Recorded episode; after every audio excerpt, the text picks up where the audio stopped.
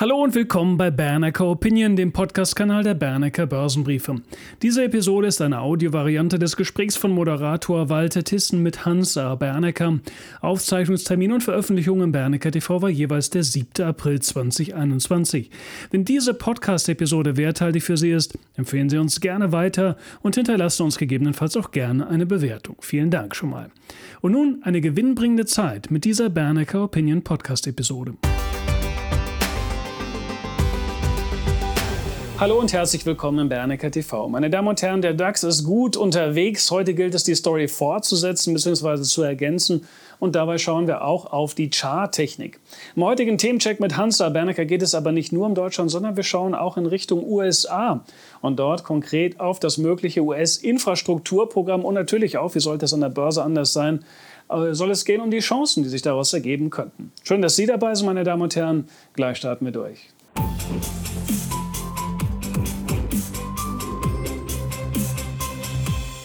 Ich grüße Hans-Herr Bernecker, der uns zugeschaltet ist. Hallo, Herr Bernecker. Hallo, ich begrüße Sie ebenfalls. Herr Bernecker, steigen wir gleich mit dem Motto für den heutigen Themencheck ein. Der DAX im Goldkreuz. Es geht um Charttechnik. Wie ist hier die Ausgangslage? Die Charttechnik ist ja bekanntlich immer die technische Seite der fundamentalen Daten. Das Goldkreuz hat sich eigentlich schon um die Jahreswende gebildet, aber durch die Pandemie Ereignisse wurde das Ganze verzögert. Kurzum, wir befinden uns in die, jetzt inmitten in einem Aufwärtstrend, der ausgelöst wurde durch das Goldkreuz. Was ist ein Goldkreuz? Ein Goldkreuz findet dann statt, oder so bezeichnet man das, wenn die kurzen 38 Tage und die mittlere 90 Tage Linien sich mit der 200 Tage Linie kreuzen, und zwar in diesem Falle von unten nach oben, und damit alle drei Indikatoren, also kurz, mittel und lang, einen einheitlichen Trend signalisieren und aufzeichnen. Dazu gehört die sichere Erkenntnis, historisch belegt, dass ein solcher Trend, wie er nun mal etabliert ist, über einige Monate hält. Das bedeutet von jetzt an gerechnet mindestens in der Richtung Herbst, vielleicht Winter, das wird sich noch zeigen. Unterbrochen kann er nur, aufgehalten kann er nur werden durch die Ereignisse, vielleicht Pandemie, die ich nicht kenne oder wir alle nicht kennen. Aber damit ist ein klares Trendsignal gegeben. Und darauf kann man seine gesamte Strategie aufbauen. Meine Damen und Herren, ich hatte das in der vergangenen Woche ja schon erläutert oder erwähnt. Das nächste Webinar mit Hansa Bernecker ist in der Pipeline. Der Termin war zunächst noch nicht ganz klar und es kristallisiert sich aber heraus, dass es der 29. April werden wird, ein Donnerstag, 18 Uhr. Ich hoffe, dass wir schon kurzfristig auch den Ticketverkauf öffnen können. Zur Stunde ist das noch nicht der Fall, also zur Stunde, wo wir das aufzeichnen. Bleiben Sie gerne über unseren kostenlosen Bernicker Newsletter auf dem Laufenden, über den Ticketverkaufsstart und natürlich auch über unsere Webseite. Nochmal zurück zu Deutschland, Herr Bernecker. Eine Unbekannte in der Gleichung der kurzfristigen Markttendenz ist ja die Bundestagswahl im September.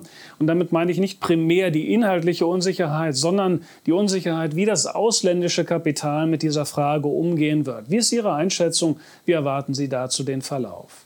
Das vermag niemand zu sagen. Die ausländischen Investoren haben einen Anteil von 55 Prozent am DAX und beim M- und S-DAX sind es 38 bis 35 Prozent.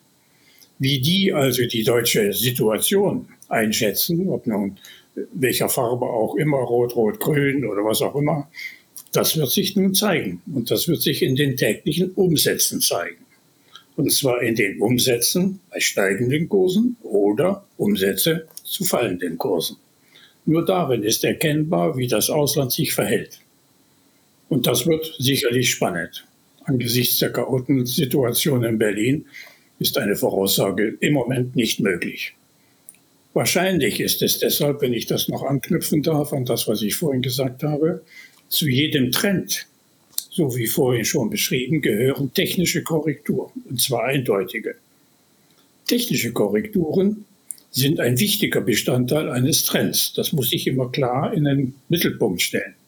Aktuell stellt sich das so dar, dass wir ein Risiko im Moment im DAX haben von vermutlich 5 bis 7 Prozent.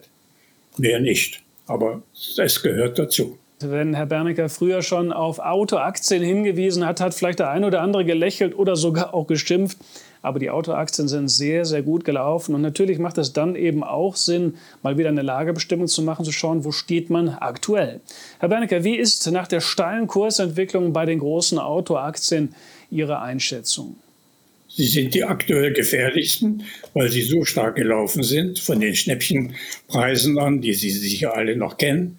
24 für Daimler, 42 für BMW oder 64 für VW-Vorzüge haben sich alle mehr als verdoppelt. Die Marktlage ist also überzogen. Also erwarte ich für diese wichtige Branche eine Korrektur, demnächst eine technische Korrektur in etwa auf die vorhin schon genannte 200-Tage-Linie für alle Autowerte, also alle drei plus Conti, die hier zusammengefasst sind im DAX-Auto. Dann, erst dann, gibt es die neuen Investitionskurse oder Investmentkurse. Also, darauf jetzt einzugehen, das lohnt sich im Einzelnen nicht. Das wird sicherlich ein Thema werden, auch der, im Seminar, um das näher zu erläutern. Aber daran erkennen Sie das eine, was ist ein Trend und das andere, wie gehören technische Korrekturen, mit welcher Bandbreite zu diesem Trend. Gehen wir dann eine Ebene tiefer.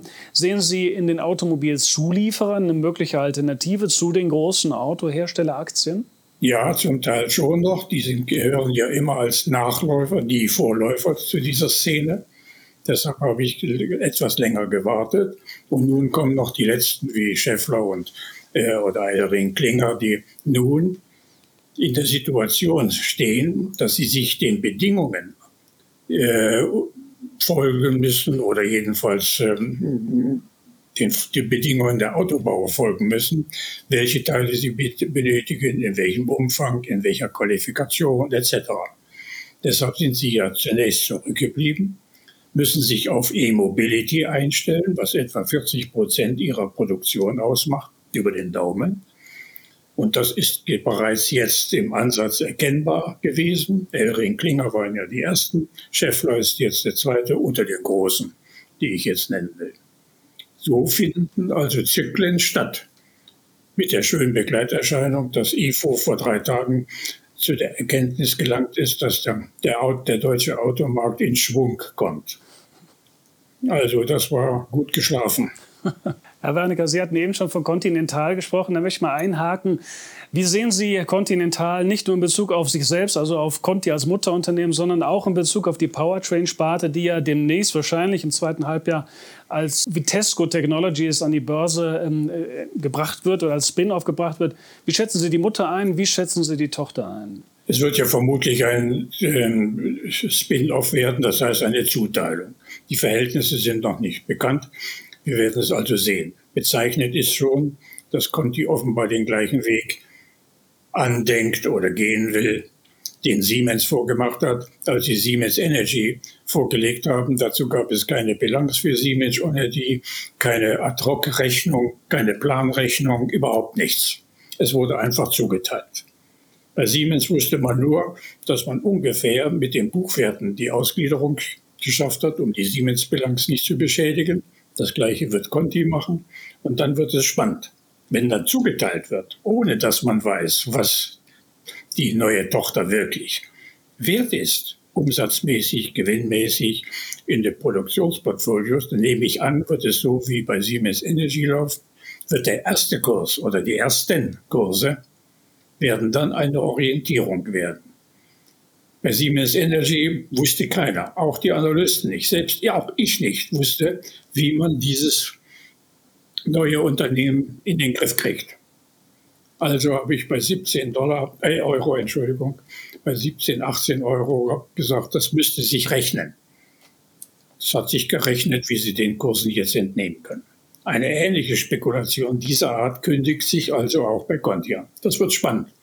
Aber wie gesagt, ohne Zahlen bin ich im Moment noch nicht bereit zu sagen, sofort kaufen. Bleiben wir unter der Überschrift Auto, schauen auf Infineon. Da geht es dann natürlich nicht nur ums Auto, aber auch um das Auto. Die Aktie ist extrem stark gelaufen. Ist der Rahmen hier erstmal abgeschöpft oder sehen Sie hier noch weiteres Kurspotenzial? Da haben Sie das Gleiche bei Chips. Alle Chips-Aktien der Welt feiern Triumphe im Moment. Äh, angeblich gibt es also eine große äh, Chiplücke, was ja stimmt. Nur, es gibt keine, Zins, keine Lücke in der Entwicklung von Chips, sondern nur in den Kapazitäten. Der größte ist nach Taiwan natürlich als Leitlinie oder die Amerikaner, den Intel. Aber alle spielen jetzt auf Chips in allen Varianten und das ist für alle Kurse sind entsprechend na, gut gelaufen, sage ich jetzt mal. Und das ist für mich das Zeichen, dass ich Kasse machen werde. Und dann das Gleiche, abwarte, nämlich eine technische Korrektur. Wir reden immer über technische Korrekturen, damit das klar ist. Eine Infineon hat ihre Ziele erreicht, im Wesentlichen. Mein Spitzenpreis war 40. Ob der noch erreicht wird oder nicht, ist jetzt nicht wichtig. Jedenfalls das weitgehende Potenzial hat er ausgeschöpft und damit gut. Es sei denn, Herrn Bloss fällt noch etwas mehr ein und kauft eine weitere amerikanische Firma für viel Geld, worüber die Analysten dann wieder verärgert sein werden. Aber es wäre strategisch richtig. Das so weit sind wir noch nicht. Kurzum, um es nicht zu weit zu treiben, die Chipszene verlasse ich im Moment und kaufe 20 Prozent billiger wieder ein. Wechseln wir vom Auto auf die Straße, beziehungsweise etwas breiter gefasst äh, auf das Thema Infrastruktur wollen wir schauen und dabei besonders den Blick auf die USA richten in Bezug auf das mögliche Infrastrukturprogramm der US-Regierung.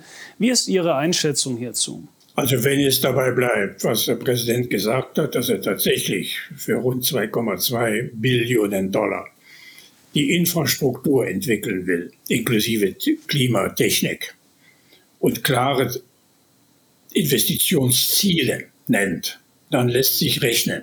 Dann ist es auch machbar. A, für die Gesamtkonjunktur in Amerika mit den Investitionslücken, die ja auch in Deutschland einen Sinn ergeben und richtig sind. Und zum anderen, welche besonderen Sektoren dafür betroffen sind, also Bau, Beton äh, und so weiter, oder aber äh, Windkraft beziehungsweise ähm, Sonnenenergie. Das muss sich jetzt zeigen. Zwei Firmen, in Deutschland gibt es zwei Firmen, die dabei sind, eigentlich schon etabliert sind. Heidelberger Zement hat ja wesentliche Zementinteressen in Amerika seit Jahr und Tag nach dem Übernahme von Hanson. Und B, hochtief mit seiner dortigen Tochter Turner. Turner war immer oder ist immer noch ein wichtiger Mitarbeit äh, Marktanteil äh, im Betonbau in Amerika, im hochwertigen Betonbau, also Brückenbau, Tunnelbau und, äh, und derartiges. Kein Hochbau, damit das klar ist. Beide müssten also aus deutscher Sicht von diesem Programm, je nachdem, wie es im Einzelnen gestrickt ist, zweifellos Vorteile haben. Darauf setze ich etwas blind, wie ich zugebe, aber ich bin der Meinung, das lohnt sich. Denn beide Firmen sind etabliert, sind keine Newcomer. Und sie werden etwa mit ihren Anteilen des US-Geschäftes von etwa 20, 25 Prozent einen nennenswerten Schub erreichen können. Also, das ist alles nicht sensationell, aber es ist eine gute Möglichkeit, die amerikanische Konjunkturpolitik zu, zu begleiten. Infrastruktur ist ja ein weites Thema. Man kann es auch unterschiedlich definieren, aber ein Feld gehört sicherlich auch dazu, nämlich Bahntechnik. Und in dem Kontext auch ein Blick auf Foslo. Die Aktie zeigt eine attraktive Charttechnik. Ist auch das eine Chance aus Ihrer Sicht unter dieser Überschrift Infrastruktur? Jein. Foslo ist ein altes Unternehmen, gut, gut wieder auf die Beine gekommen, ist in Ordnung. Herr Thiele hat mitgeholfen, ebenfalls in Ordnung. Nur aufregend ist das Ganze nicht. Wenn es so wäre, wie es wünschenswert ist, nämlich, dass die Deutsche Bundesbahn das nachholt, was schon seit 20 Jahren überholungsbedürftig ist, dann ergibt sich ein Investitionspotenzial für Deutschland allein, also für die deutsche Schiene, nenne ich es mal, in der Größenordnung von ungefähr 100 bis 120 Milliarden Euro. Davon würde Vossloh zweifellos mit der Signaltechnik, mit den, mit den Weichen, mit der Wechseltechnik in den Weichen äh, würde das zweifellos ein großer Erfolg sein. Aber ich warte seit nunmehr zehn Jahren darauf, dass bei der Bundesbahn oder in Deutschland überhaupt auf diese auf dieser Schiene, um es mal so zu sagen, wirklich mehr passiert. Deshalb, mehr kann ich nicht sagen. Ich warte auf die Aufträge, die von Berlin kommen müssen, also von der Bundesbahn. Wir wollen noch mal kurz zurückschauen auf die USA. Ähm und zwar auf die amerikanische Politik, und zwar den Vorstoß von Janet Yellen in Bezug auf eine globale Mindestbesteuerung von Unternehmen. Beispielsweise Reuters berichtete ja, braut sich hier gerade für multinationale Unternehmen ein Gegenwind zusammen? Na, das wird man wohl annehmen können. Also im, im, im Gerede sind ja ungefähr 20 bis 25 Prozent Besteuerung. Ob das stimmt oder nicht, werden wir demnächst erfahren. Sollte es bei 20 bis 25 Prozent als Schnitt gehen, äh, bleiben, dann bedeutet das, um etwa den gleichen Sachgröße verringern sich die Umsätze, die äh, Gewinne der großen Techs, insbesondere natürlich des Social Media Techs Bereiche. Dann verändert sich im gleichen Umfang die Bewertung der Gewinne und dann liegen wir für diese Werte bei KGVs irgendwo in den Größenordnungen von 30 bis 40. Und lässt sich leicht ausrechnen, dass ob dieses Niveau, Bewertungsniveau, dann noch haltbar ist. Natürlich nicht. Und dann beginnt die zweite Etappe der, der Deckkorrekturen schrittweise. Nicht sensationell, aber schrittweise. Bis auf ein normalen Niveau. Dass die Besteuerung richtig ist, darüber braucht man nicht zu diskutieren. Und sie wird deshalb auch mit Sicherheit politisch einvernommen so kommen. Also eine logische Konsequenz, wie sie sich aus der Wirtschaftspolitik über die Fiskalpolitik, auch in der Bewertung von Unternehmen, die damit zu tun haben, darstellen lässt. Ein kleiner Abstecher und zwar auf den amerikanischen Zinsmarkt. Dort ist ja die 10-Jahres-Rendite merklich gestiegen, wenn auch von sehr niedrigem Niveau aus. Aber die 10-Jahres-Rendite ist auch in einem Bereich angekommen, wo man auf Sichtweite zum langfristigen Abwärtstrend ist. Wie erwarten Sie hier die nähere, die kurzfristige Tendenz am amerikanischen Zinsmarkt? Die T-Bond-Renditen sind von 0,65 bis etwa 1,80 vor einigen Tagen gestiegen. Das war schnell, zügig, mit den erwarteten Hintergründen, die Sie in den Medien entnehmen konnten.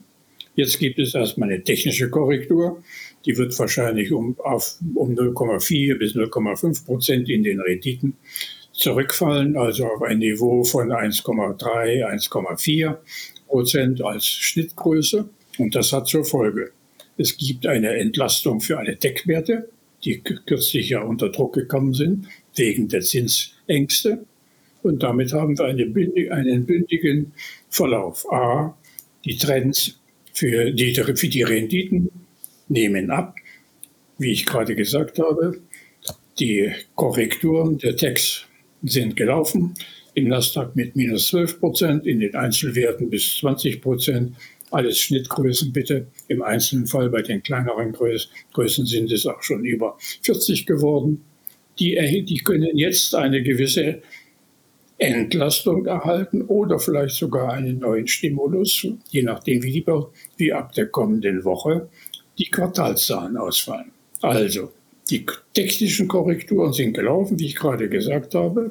Die Ergebnisse sind, liegen vor oder sind absehbar. Und dann haben wir die Chance, dass tatsächlich in der Breite der Techs sind ja nicht nur sechs große, sondern eben allein im Nasdaq sind es 100, die da versammelt sind, können wir sogar mit neuen Rekordkursen rechnen. Das ist dann möglich, je nachdem, in welchen Sektoren die einzelnen Unternehmen tätig sind. Wir waren mit Deutschland in das Gespräch eingestiegen. Mit Deutschland würde ich auch gerne den Ausklang machen und dabei auch unter der Überschrift Tech bleiben. Wäre schön, wenn wir hier in Deutschland mehr da in der Riege zu bieten hätten. Aber ein Unternehmen, was man hier schon nennen kann, ist SAP, allerdings mit eher trauriger Performance im DAX. Was müsste das Management aus Ihrer Sicht anders machen, damit aus der Aktie eine echte Nachzüglerchance für den DAX wird? Das müssen Sie, müsste Herr Klein wissen. Der tut mir eigentlich leid. Der steht, der steht mit relativ geringer und wenig Erfahrung, er ist ja noch ein junger Mann, steht er vor der Situation, den größten Software oder die größte Softwaregruppe im Bereich der Firmensoftware nach der Akquisition in Amerika, also Quantex, weiter auszubauen. In diesen Sektoren zählten zwei Dinge. A, die technische Kompetenz, also die Expertise im, im Kerngeschäft. B, die jeweilige Vergleichsposition zu den Konkurrenten. Das führt in, den, in allen Bereichen, in Ländern und Regionen zu neuen Wettbewerbsverhältnissen, sodass ich meine, er wird nicht umhin können oder SAP wird nicht umhin können, erneut in die Tasche zu greifen und zu sagen, äh, wir kaufen einen weiteren Spezialisten. Natürlich in Kalifornien oder Amerika, was anderes gibt es ja nicht. In China äh, gibt es diesbezüglich gar nicht, in Japan oder in Taiwan ebenfalls nicht, in Europa ohnehin nicht. Also, SAP ist gezwungen, eine Story zu liefern, denn davon lebt der Kurs oder die Kurserwartung. Mal sehen, was er demnächst mit der Vorlage der Quartalszahlen bieten wird. Er hat natürlich noch einen hervorragenden Aufsichtsratschef an der Seite, Herrn Plattner, der sicherlich wegweisend ist in diesen Fragen. Und ich setze sehr darauf, dass er die nächsten Akzente setzt. Und erst dann kann man sagen, ja, wir investieren neu. Erst dann ergibt sich, ich wiederhole mich, eine neue Perspektive für die SAP als Gesamtunternehmen mit einem Marktwert von ungefähr 114, 115 Milliarden Euro, was ja für Deutschland schon sehr viel ist im Verhältnis zu dem Geschäft, also zum Umsatz. Damit sind wir auch an das Ende des Gesprächs schon gekommen. Meine Damen und Herren, vielen Dank, dass Sie dabei waren. Ich darf noch mal erinnern an das Webinar voraussichtlich am 29. April. Merken Sie sich das gerne schon mal vor. Bleiben Sie auf dem Laufenden über den Newsletter und über unsere Webseite, um dann auch Ihr Ticket zu erwerben, wenn Sie dabei sein möchten. Herr Bernecker, vielen lieben Dank für das Gespräch, für Ihre Erfahrungen und für das Investment in Bernecker TV. Ihnen allen noch einen sehr guten, sehr erfolgreichen Tag. Machen Sie es gut.